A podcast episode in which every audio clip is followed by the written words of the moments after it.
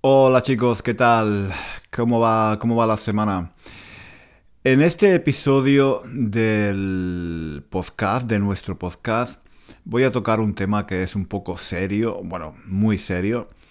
Y, en fin, em, de vez en cuando eh, hay que hablar de cosas eh, serias, ¿no? De cosas un poco tristes y dolorosas, ¿vale? Entonces, bueno, em, este, este episodio em, va a ser de ese tipo.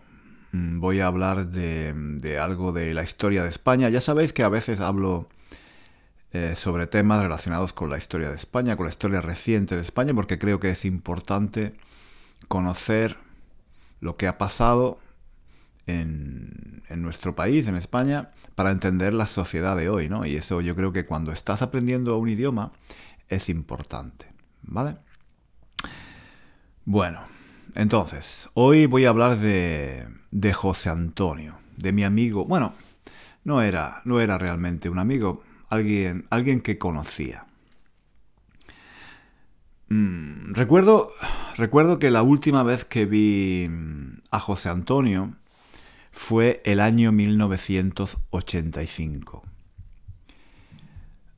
Yo acababa de empezar a estudiar psicología en la Universidad de Granada y estaba tomando una caña en un, bar de tapas eh, con una chica de la facultad. Él em, entró en el bar y apenas me vio, vino, vino a saludarme sonriendo con la mano extendida. Yo se la estreché sin levantarme de la silla. Me pareció que estaba contento. José Antonio y yo eh, eh, no éramos amigos, ni siquiera, ni siquiera vivíamos en el mismo barrio.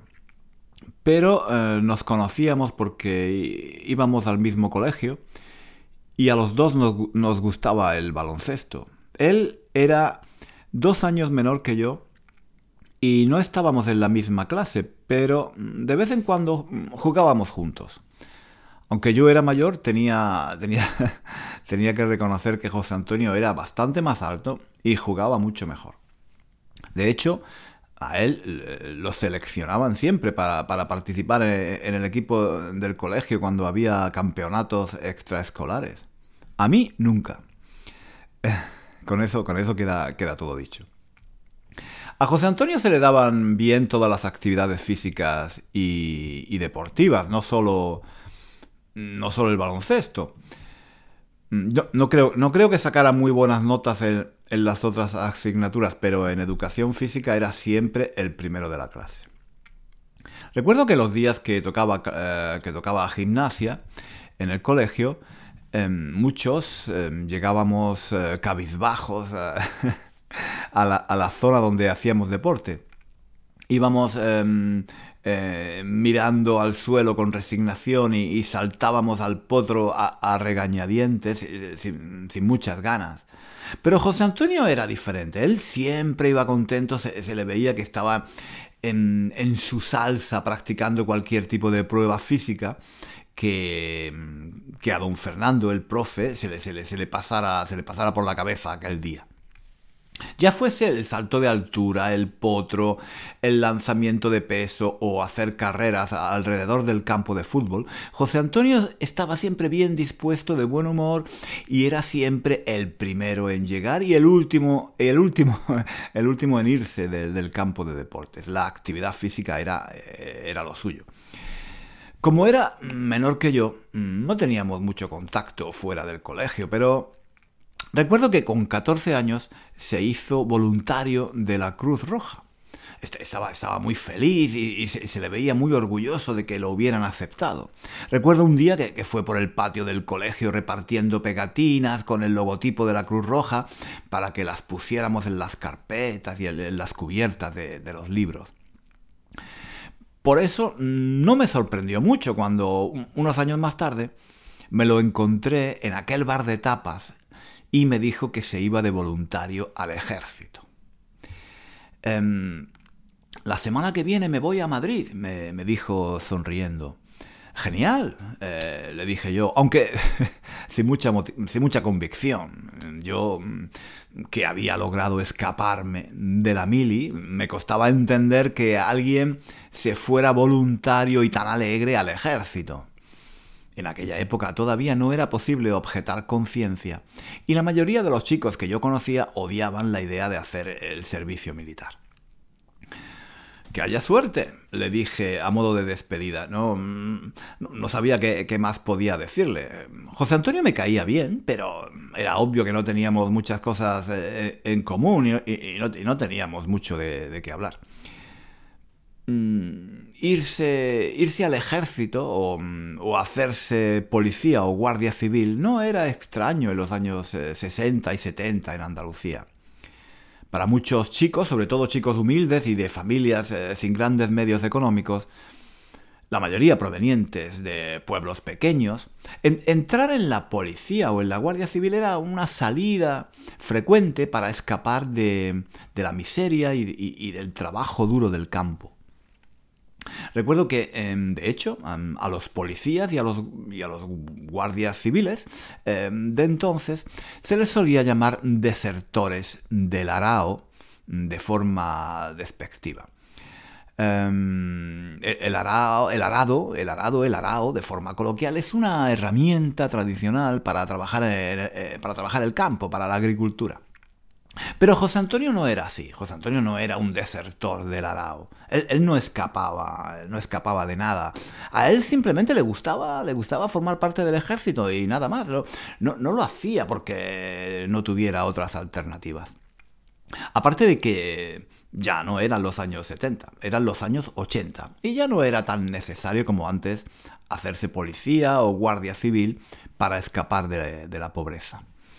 Los años 80 fueron unos años muy duros para ser miembro de las Fuerzas Armadas eh, en España. Recuerdo que era rara la semana que no había noticias de, algún policía asesinado con un tiro en la nuca, un coche bomba que, había hecho explosión al paso de un autobús de la Guardia Civil o el ametrallamiento de, de algún militar y de sus escoltas.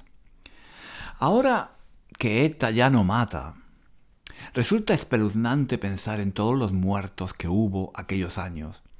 Y me pregunto, ¿cómo, cómo pudimos sobrevivir a tanto horror? ¿Cómo hacíamos para no caer en la desesperanza? ¿Cómo lográbamos hacer las cosas cotidianas de cada día en medio de tanto espanto?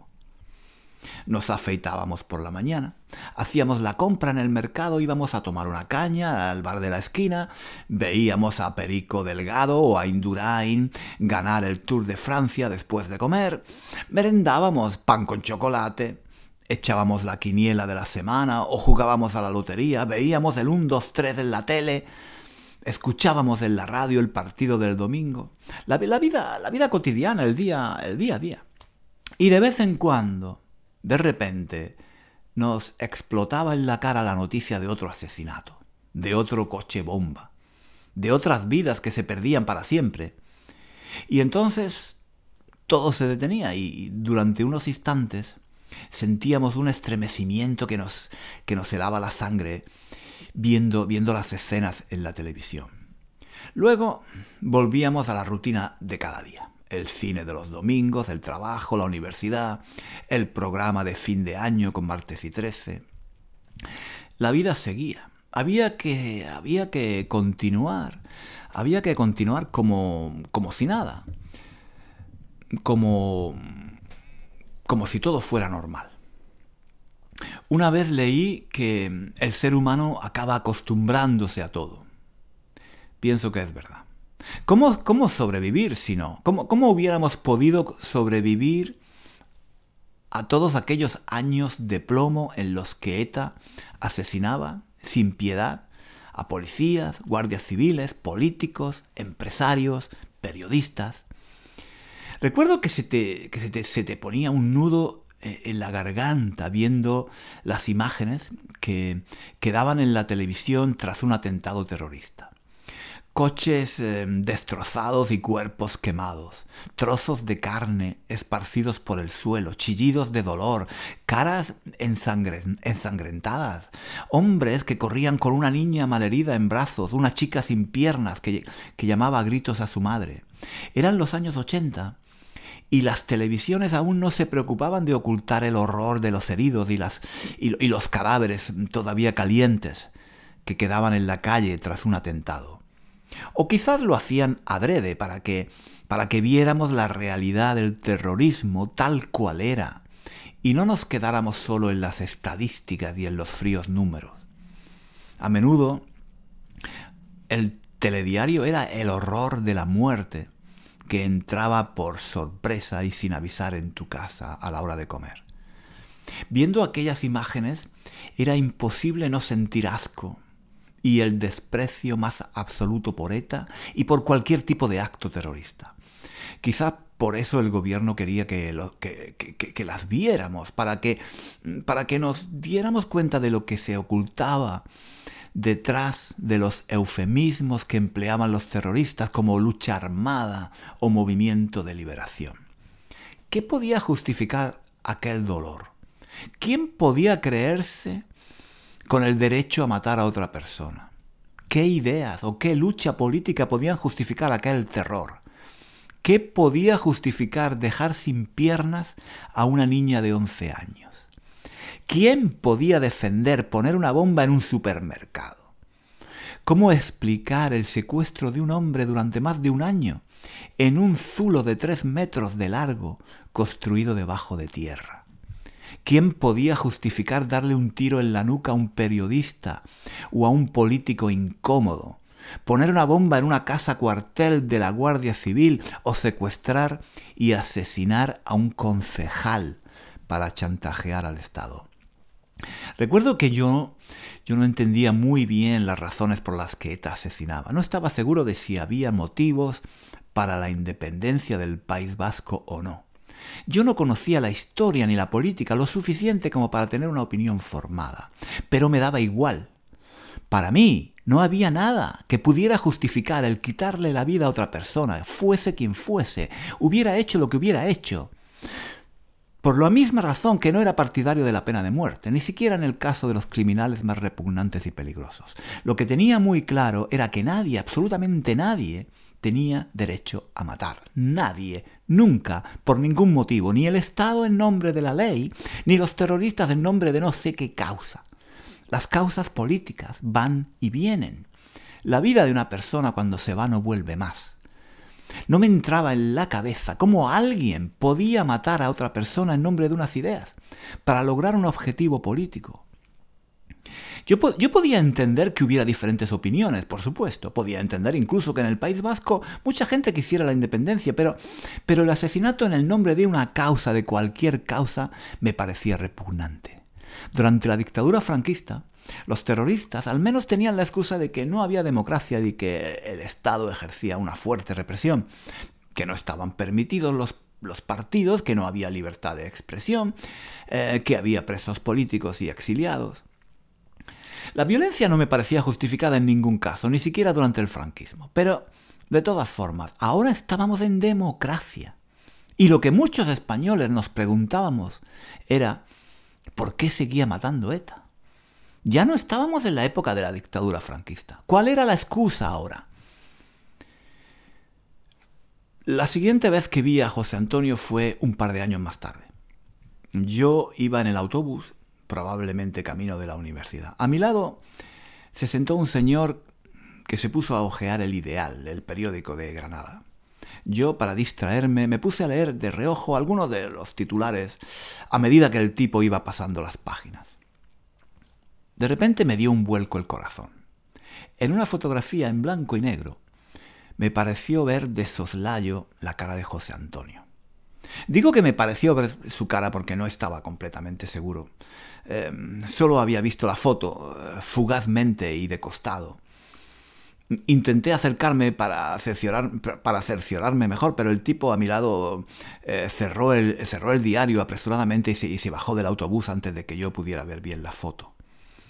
Lo que sí tuve tiempo de ver fue que la noticia hablaba de, un reciente atentado terrorista en la capital de España. Al parecer, ETA había asesinado a un importante militar mientras se desplazaba en vehículo por, el centro de Madrid, y el joven escolta que conducía el coche había resultado muerto. Por lo que pude entender, el chico era de la provincia de Granada, y aquel mismo día se esperaba la llegada del cadáver a la ciudad para ser enterrado. Por un momento se me pasó por la cabeza la idea de que fuese José Antonio. No era, no era una idea descabellada.